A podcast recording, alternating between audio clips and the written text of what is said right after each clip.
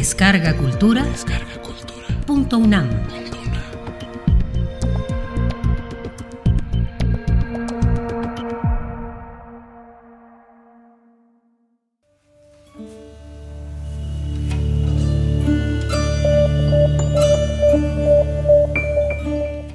El problema es otro, de Ignacio Solares.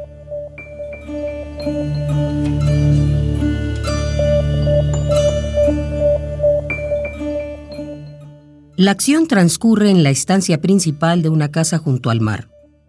El padre está sentado en una silla mecedora de mimbre, con la cabeza inclinada. Los brazos le cuelgan libremente a los lados. Parece dormir profundamente. Entra el hijo a la habitación y mira hacia todos lados. El padre no se mueve.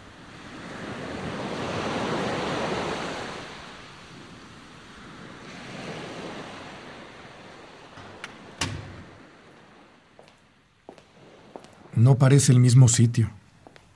¿Eh? Que no parece el mismo sitio. Quizá la falta de los muebles. No, no es solo eso. Hay algo, ¿Cuánto tiempo tenías de no venir? pues... Unos 25 o 28 años, por lo menos. El hijo se asoma a la ventana abierta a una tarde gris. Se dirige a encender la chimenea.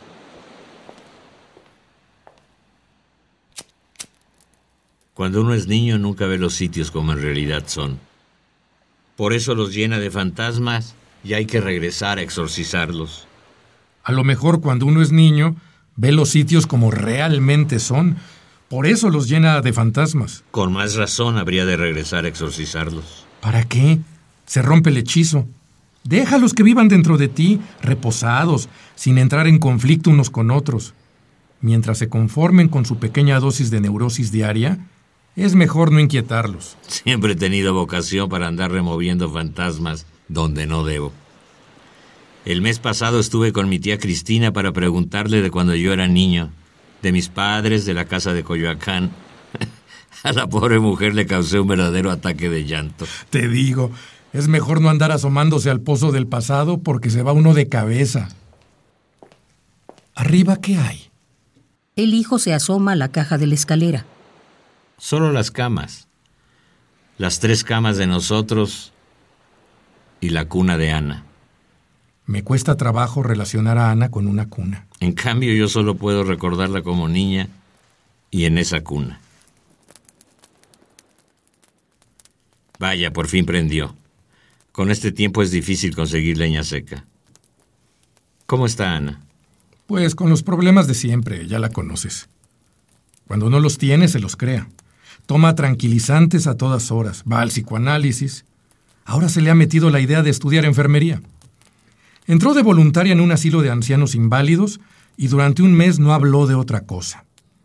Clamaba que por fin había encontrado un sentido su vida, que no volvería a buscar otro trabajo, pero creo que últimamente ya no está tan segura.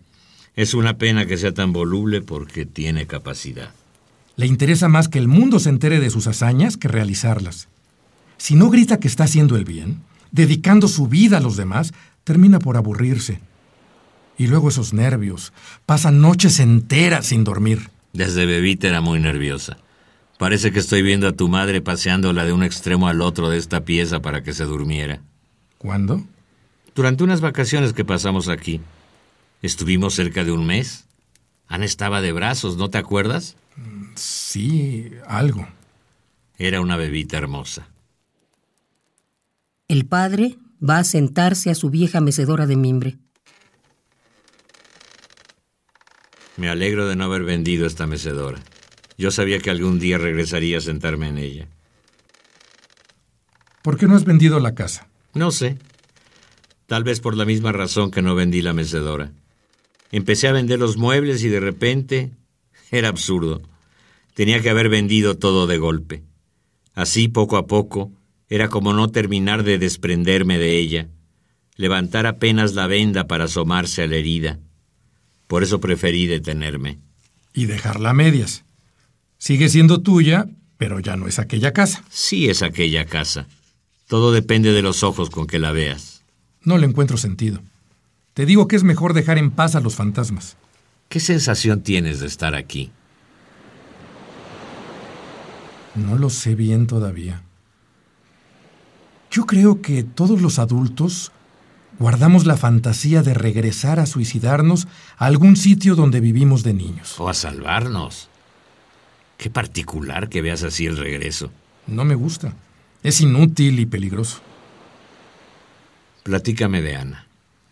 ¿Qué quieres que te platique de Ana? ¿Sabes que la última vez que hablé con tu hermana me pidió que no la molestara más? Ya conoces su carácter. Dentro de algunos días te habla para pedirte disculpas. Me preocupa tanto. Ojalá estudiara algo, tomara un trabajo en serio. ¿Crees que deje el asilo? Estoy seguro. Hace unos meses vio en el cine la vida de Isadora Duncan y decidió ser bailarina. Aseguraba que solo el arte evita el aburrimiento. Entró en una academia y se pasó dos semanas pegando de brincos por toda la casa. Mientras solo le dé por eso. También se consiguió un amante y quería tener un hijo natural. ¿Un amante? Un tipo odioso, disque pintor. Siempre lleva el mismo pantalón y la misma camisa. Lo que me asombra es la tranquilidad con que lo cuentas. ¿Qué querías que hiciera? Le advertí que podía tener todos los hijos naturales que le vinieran en gana mientras ella los mantuviera y me olvidé del asunto. Tarde o temprano tenía que pasársele y ni iba a tener el hijo ni nada. ¿Tu madre se enteró? Por supuesto. Te digo que Ana anuncia a gritos hasta cuando va al baño. Mamá armó una de sus escenas. Le profetizó que se iba a condenar por prostituta y después también olvidó el asunto. Mamá tiene cosas más importantes en qué pensar. Por ejemplo, quejarse de que no le alcance el dinero que le mandas, ver toda la tarde telenovelas y amenazarnos con la reuma del hombro que se le va a extender a todo el cuerpo. Realmente creo que tú debiste de actuar en otra forma. ¿Ah, sí? ¿Y cómo? Eres el hombre de la casa. Debiste de reprender a Ana. A su edad necesita una guía, alguien que le señale el camino. Acabas de comentarme que su problema es que no sabe lo que quiere. ¿Cómo se nota que tienes 25 años de no vivir con nosotros? Si te dieras una vuelta por la casa, verías cuánto caso hace Ana de mis consejos y de los de mamá. Y realmente creo que es mejor. Así podemos vivir más independientes. Sé que no tengo ningún derecho a reclamarte, pero tú podrías intentar... ¿Qué, qué, qué, qué cosa? Que fueran una familia más unida, que se ayudaran mutuamente. Como dice Ana, la mejor ayuda que podemos ofrecernos es vernos las caras lo menos posible. Yo salgo de la casa a las 7 de la mañana, no voy a comer, y regreso a las 11 o 12 de la noche directamente a acostarme. Ana hace lo mismo. Los sábados y los domingos son los únicos días en que saco a mamá a dar una vuelta. Y no resulta muy agradable, de veras. No debe ser fácil convivir con ella. No, nunca lo ha sido. Siempre fue muy especial. Y ahora lo es más. Ya que tanto te molesta, ¿por qué no te sales de la casa? Porque el día que lo haga, a mamá le da un infarto fulminante. Le tienes miedo. Por supuesto. Dados los años que tienes de no verla, no posees la más remota idea del estado de nervios en que se encuentra. La más mínima fricción le es suficiente para elaborar una tragedia griega en donde los hijos someten a la madre a las más pavorosas torturas, como no estar con ella las 24 horas del día y salir de paseo los sábados por la noche, abandonándola a su suerte. ¿Tienes novia? No, Tienes que vivir tu vida. es muy fácil decirlo. Tienes que vivir tu vida. Lo oye uno en todas partes.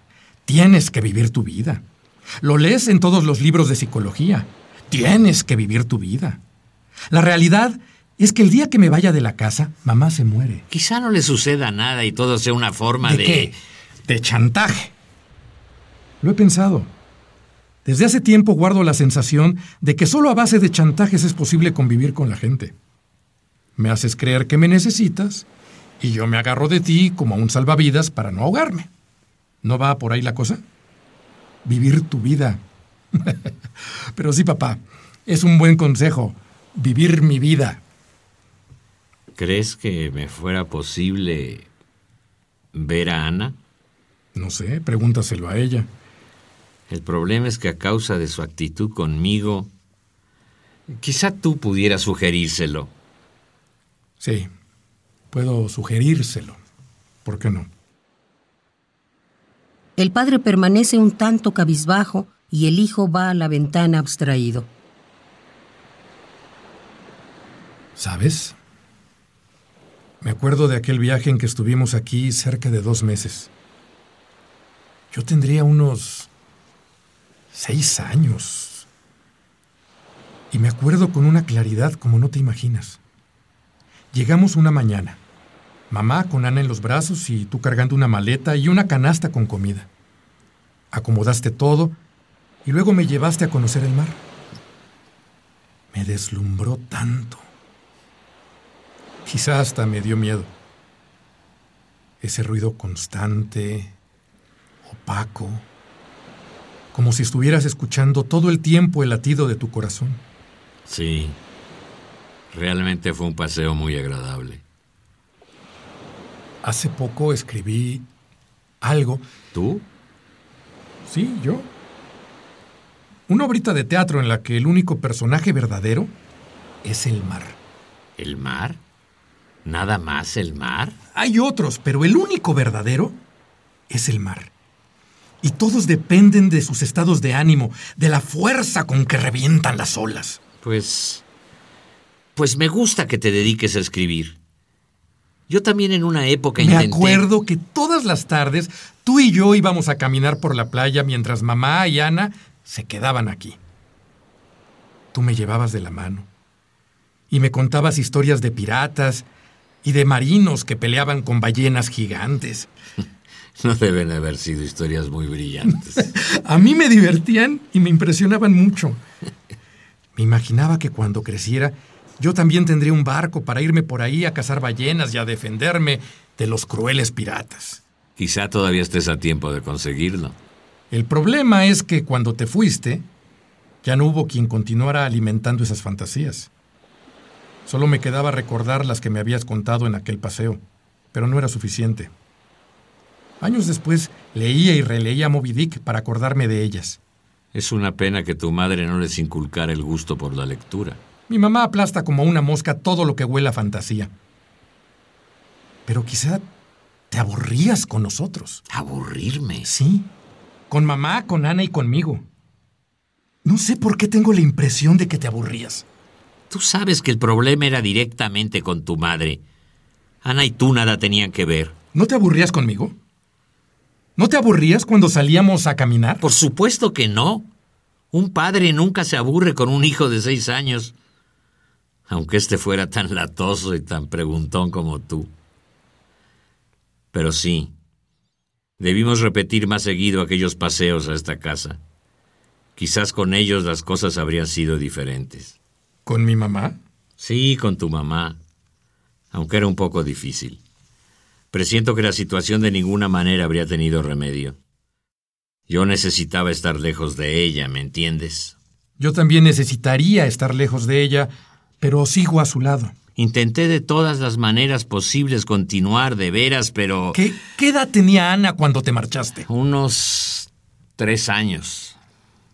Dice mi mamá que recién que te fuiste se despertaba llorando, llamándote, preguntando cuándo ibas a regresar. Imagino la versión que les daría tu madre que los abandoné por irme con otra mujer, que no quería verlos, que era un padre cruel y ella una pobre víctima y quién sabe cuántas cosas más, ¿no? Más o menos. ¿Te molesta que lo recuerde? No. ¿Por qué iba a molestarme? Como has mencionado tanto a Ana, pensé que te interesaría saberlo. Pero si lo prefieres, señálame los temas que te molesten para no mencionarlos. Si te llamé, es para que lo platicáramos todo todo. ¿Sabes? Tengo la sensación de que en realidad nunca he hablado contigo. De que aquel paseo fue la única ocasión en que de veras te interesaste en mí. Quizá por eso lo recuerdo también casi minuto a minuto. A esa edad es muy fácil que los recuerdos se graben, sobre todo si estuviste tan contento. Es una pena que no hayamos vivido más momentos así. Sí, una pena.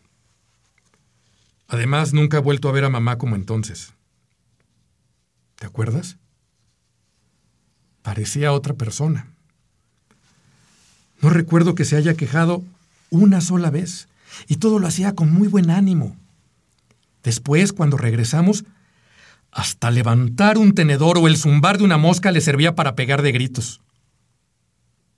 Durante aquel paseo, mamá fue la que siempre debió haber sido. De esto no te molesta que te hable. Al contrario, me encantaría acordarme con tanto detalle como tú de aquel paseo. Creo que todos fuimos como deberíamos haber sido siempre. Dime algo. ¿Qué pensaste cuando te pedí que vinieras? Bueno, me pareció extraño. Sentí algo. Sobre todo por lo urgente. Mamá dijo... ¿Se lo contaste a tu madre? ¿Por qué no? No debí. Ay, claro que sí, no tiene importancia. ¿Qué te dijo? Que era extraño. Dijo que seguro te sucedía algo fuera de lo común, ya que ha pasado tanto tiempo sin que nos busques. Mamá no quería que nos... Que vinieras. Dijo que prefería que tú fueras a buscarme en lugar de venir yo. Te lo expliqué, ¿no? Por eso vine. Pero lo mismo, mamá dijo que prefería que primero hablaras con ella. Yo no te habría llamado si no fuera por algo muy especial. Sí, lo suponía. ¿Y qué es? ¿Eh?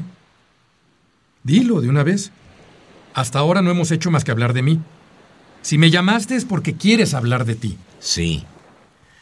Quiero hablar de mí. Es... es de mi salud. El corazón. Me dio un infarto y puede repetir. Eso es muy delicado, ¿no? Hay que tener cuidado. Sobre todo con lo sentimental. El corazón tiene sus razones muy particulares para a veces declararse en huelga.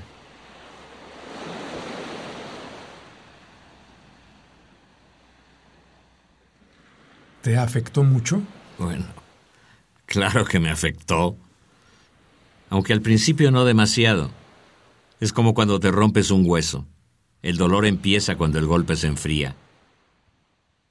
El padre mira fijamente al hijo, obligándolo a bajar los ojos. ¿Y a ti? ¿A mí? ¿Te afecta? Sabes perfectamente que sí. ¿Para qué lo preguntas? No estoy seguro. Puedes estarlo. El vínculo entre padre e hijo se crea en la convivencia, ¿no es cierto? Si eso es verdad, tú y yo somos menos que dos desconocidos. Yo no tuve la culpa. Ya sé que no tuviste la culpa. No me atrevería a decir lo contrario. Yo fui el que los dejó y ahora estoy pagando las consecuencias. El padre se pone de pie y se acerca a la ventana.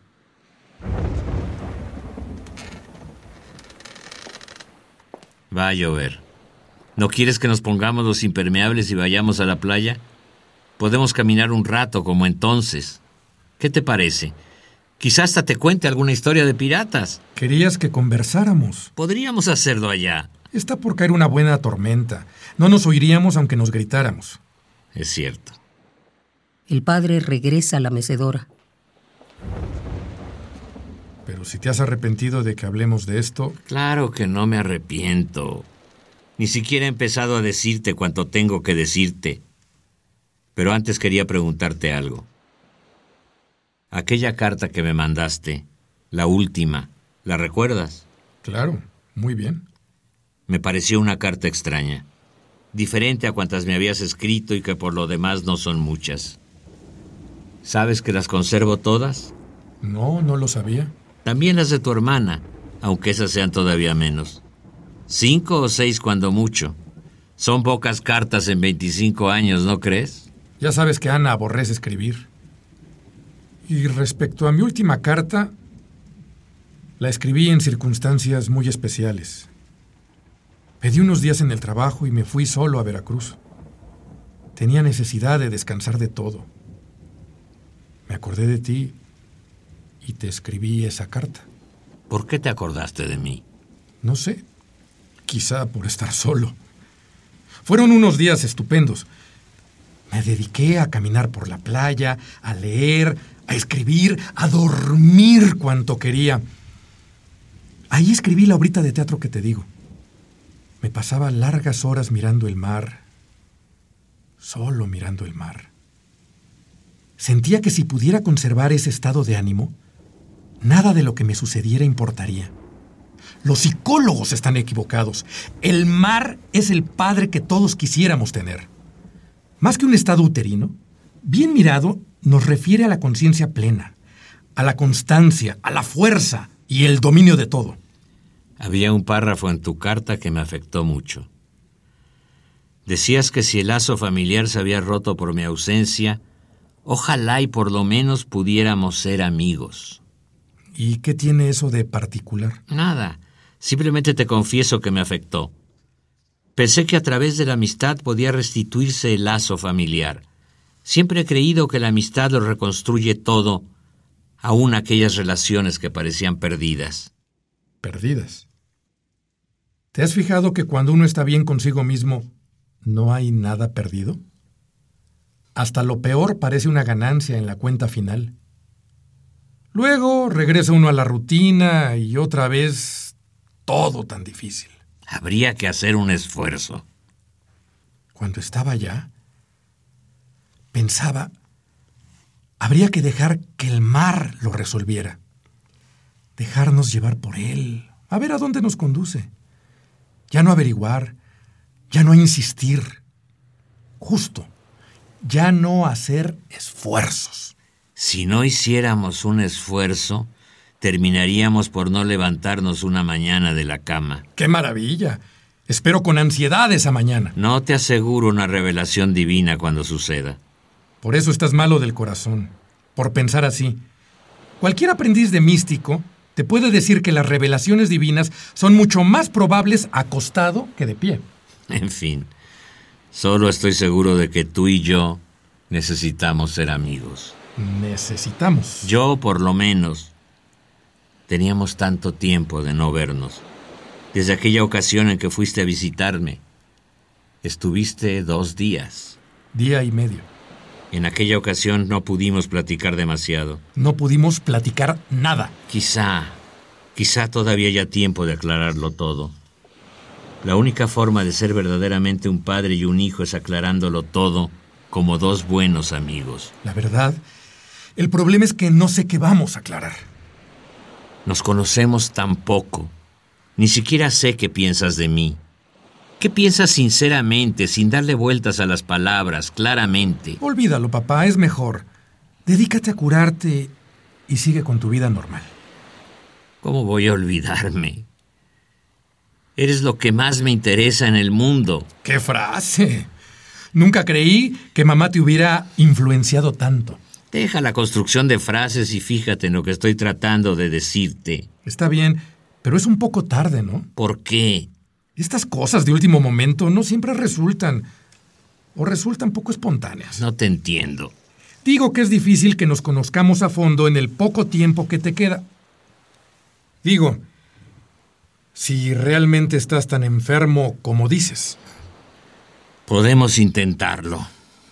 Quizás siendo absolutamente sinceros, ¿me comprendes? Una sinceridad absoluta, total, como no la has tenido ni siquiera con tu mejor amigo. Quédate conmigo el tiempo que me queda. El tiempo que te queda. Como si pudiéramos medirlo. Por desgracia, los infartos no avisan antes de llegar. Vamos a suponer que de veras me quedara poco tiempo. Si quieres podemos viajar. Podemos ir a Veracruz o cualquier otra parte y pasar unos días como los que tú pasaste. Aún así, no sería fácil. Inténtalo. Si estoy aquí, es porque quiero intentarlo. Pero... ¿Pero qué? Bueno. Pienso que exageras un poco. Te dio un infarto, sí, y lo mejor que puedes hacer para que no repita es estar tranquilo. Seguir con tu rutina normal. Olvidar las aclaraciones dolorosas. ¿Sabes una cosa, hijo? Cambio el siguiente infarto por estar bien contigo. ¿Qué cosas dices, papá? Empiezo a entender por qué se casaron tú y mamá. Son igual de chantajistas. Por lo menos quédate unos días conmigo. Tengo que regresar mañana. Si me quedo podría perder mi trabajo. Puedo proporcionarte el dinero que necesites. No es por el dinero. Simplemente no quiero perder este trabajo, que por cierto, ni siquiera me has preguntado qué es. Perdóname. Nada nos vuelve tan egoístas como la enfermedad. ¿En qué trabajas? Ay, olvídate de eso. Me hace sentir muy mal. Te digo, y eso que no hemos empezado. Empieza. Y dale con lo mismo. Me quedaría peor si no aclaramos nada. No estés muy seguro de que voy a entenderte. Por lo menos lo habríamos intentado. Y sería una manera de acercarnos como nunca nos hemos acercado. Mira, hagamos una especie de juego. Tú me dices todo, yo te digo todo, ¿sí? El hijo va a la ventana. ¿Y aquí? Qué raro. Cuando venía en el auto, desde que empecé a escuchar el mar y a percibir la brisa, fue como si el tiempo diera una maroma y yo estuviera muy pequeño y también vinieran Ana y mi mamá y tú nos trajeras de paseo como antes. Ahorita vamos a llegar, pensé. Papá bajar la maleta y la canasta de comida y luego vamos a dar una vuelta por la playa. ¿Qué te parece? Lo pensaba y era como si de veras lo estuviera viendo. Y era independiente de mi voluntad. Las imágenes tenían vida propia. Por eso me asustan tanto los fantasmas que deja uno en los sitios que habita. ¿Crees que es muy difícil que volvieras a sentir aquel cariño por mí? El hijo se mira las palmas de las manos. Realmente, papá, el problema es que no es el momento de que yo... Al contrario. Es quizá la última oportunidad que vas a tener, ¿no te das cuenta? Eso es cierto. Dime algo. ¿Por qué no lo habías hecho antes? ¿Qué? Decirme lo que piensas de mí. Pues nos veíamos tan poco y cuando nos veíamos teníamos tan pocas oportunidades. Pero sí, debía hacerlo. Hazlo ahora. El hijo va un momento a calentarse las manos a la chimenea. La pieza se llena de sombras. ¿Solo para eso me llamaste? Yo mismo no lo sabía bien. En principio, antes de otra cosa, debería pedirte perdón. Después del infarto traté de elaborar una especie de resumen. Tú sabes, sin lograr dormir, con el temor de que repitiera, se me vinieron a la cabeza tantas cosas. Y creo que al fin de cuentas el mal y el bien que haya hecho en mi vida se los hice a tu madre y a ustedes. Especialmente a ustedes, a ti y a Ana, y solo a ustedes tengo que rendirles cuentas. Pero preferí hablar solo contigo y pedirte perdón y que les digas a tu mamá y a tu hermana... ¿Y qué vas a solucionar con eso, papá? No sé qué voy a solucionar. Simplemente quiero pedirles perdón. Yo no tengo nada que perdonarte. No digas eso. Tú sabes que es falso. Por ese camino no vamos a llegar a nada. Si pudiera sacar de tu corazón cuanto has tenido guardado todos estos años, decírmelo todo, absolutamente todo, sería diferente.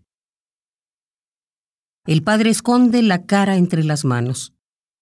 El hijo permanece sin saber qué hacer, mirando hacia los lados y jugando nervioso con los dedos. Creo que esto te va a hacer más mal que bien. ¿Sabes? Estoy tratando de imaginar cómo sería todo esto si no me hubiera separado de ustedes. Bueno, no tendrías que aclarar nada, lo que sería una enorme ventaja, y morirías tranquilo, rodeado por tu familia y con mamá llorando desconsoladamente. Pero dadas las circunstancias actuales, ni siquiera te puedo asegurar que mamá derrame una lágrima. Aunque, ¿quién sabe? No me interesa lo que piense tu madre. Ni siquiera me interesa demasiado la opinión de Ana. El que me interesa eres tú. ¿No te das cuenta de que eres la única persona que puede ayudarme?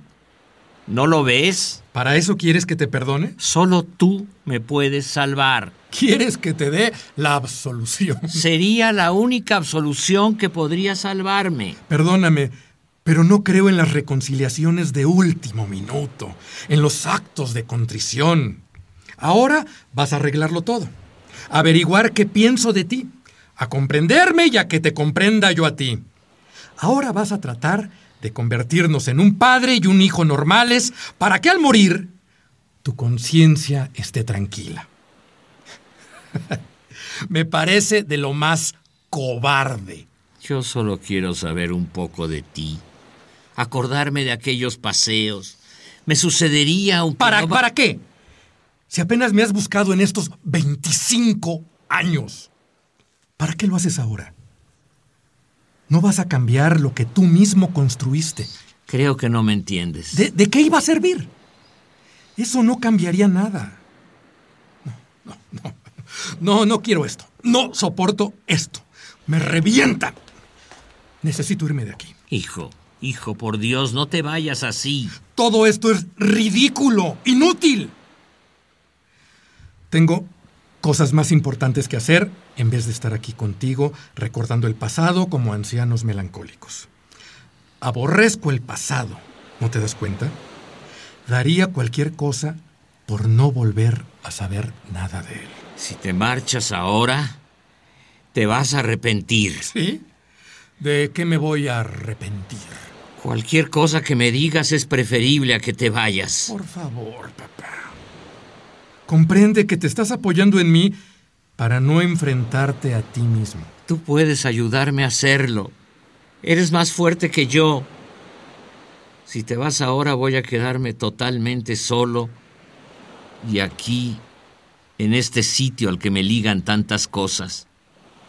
¿Te asusta? Mucho. Vete tú también. ¿Quién te detiene aquí? Es que... Es que... Es que además me siento un poco mal. ¿Crees que voy a servirte de algo? Por lo menos no me quedaría solo. Podríamos conversar.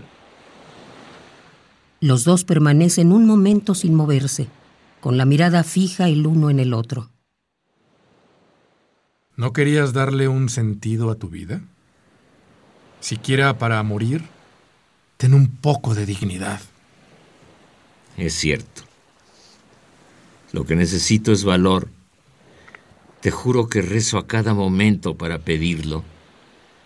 Se necesita tanto valor.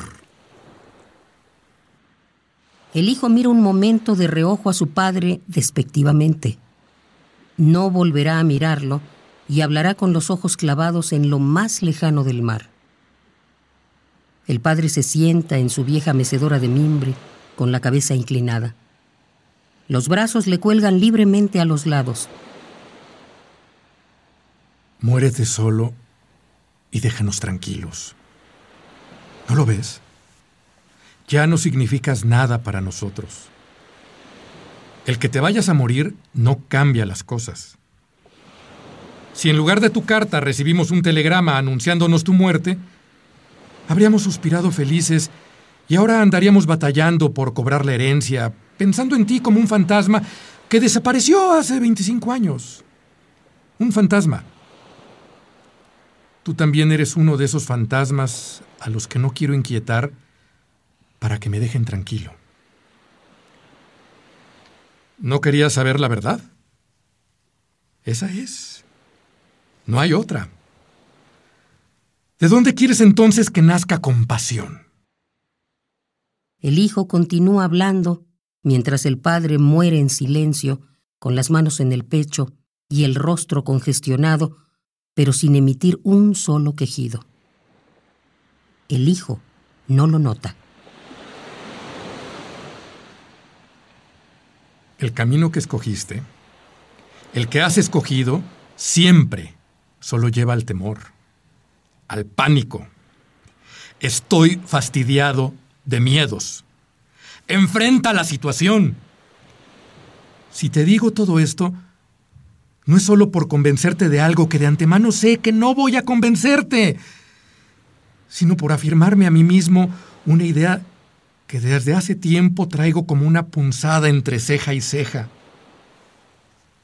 ¿Cómo aprender a encararnos con las situaciones sin rodearlas, con valor. ¿Sabes? Pienso que tal vez a partir de todo esto podamos entablar cierta comunicación. Quizá hasta resulte que yo también te necesito.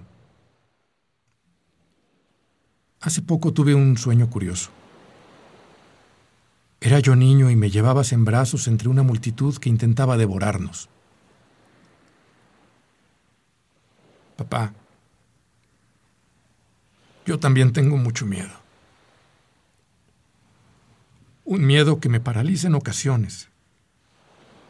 Y necesito aprender a ser un poco valiente. Te hice la caricatura de mamá y de Ana. Yo también soy una caricatura de mí mismo, papá. Impotente, cobarde, incapaz de entablar una relación a fondo con alguien. Me siento a la deriva. Tienes que comprender que al marcharte de nuestro lado, lo que provocaste fue una verdadera tragedia.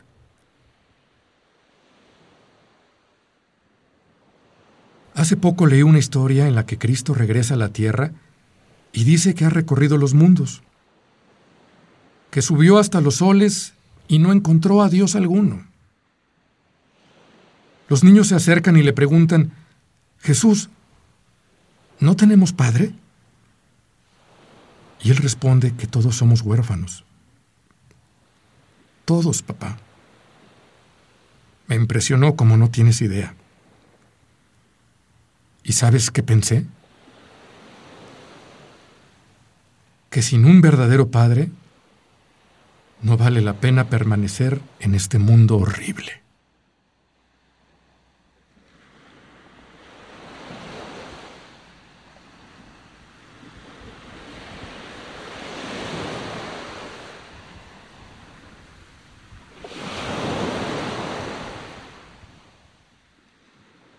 El problema es otro. Recibió en 1970 el premio único del Certamen Nacional de Obras en un acto del OPIC.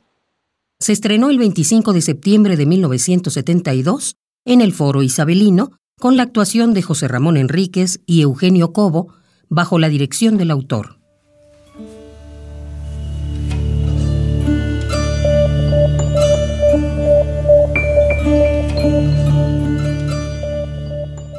El problema es otro, obra en un acto de Ignacio Solares, con las voces de José Ramón Enríquez en el papel del padre y Antonio Crestani en el papel del hijo.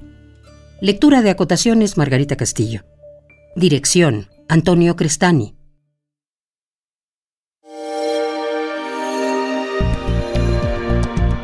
Descarga Cultura. Descarga Cultura. Punto UNAM.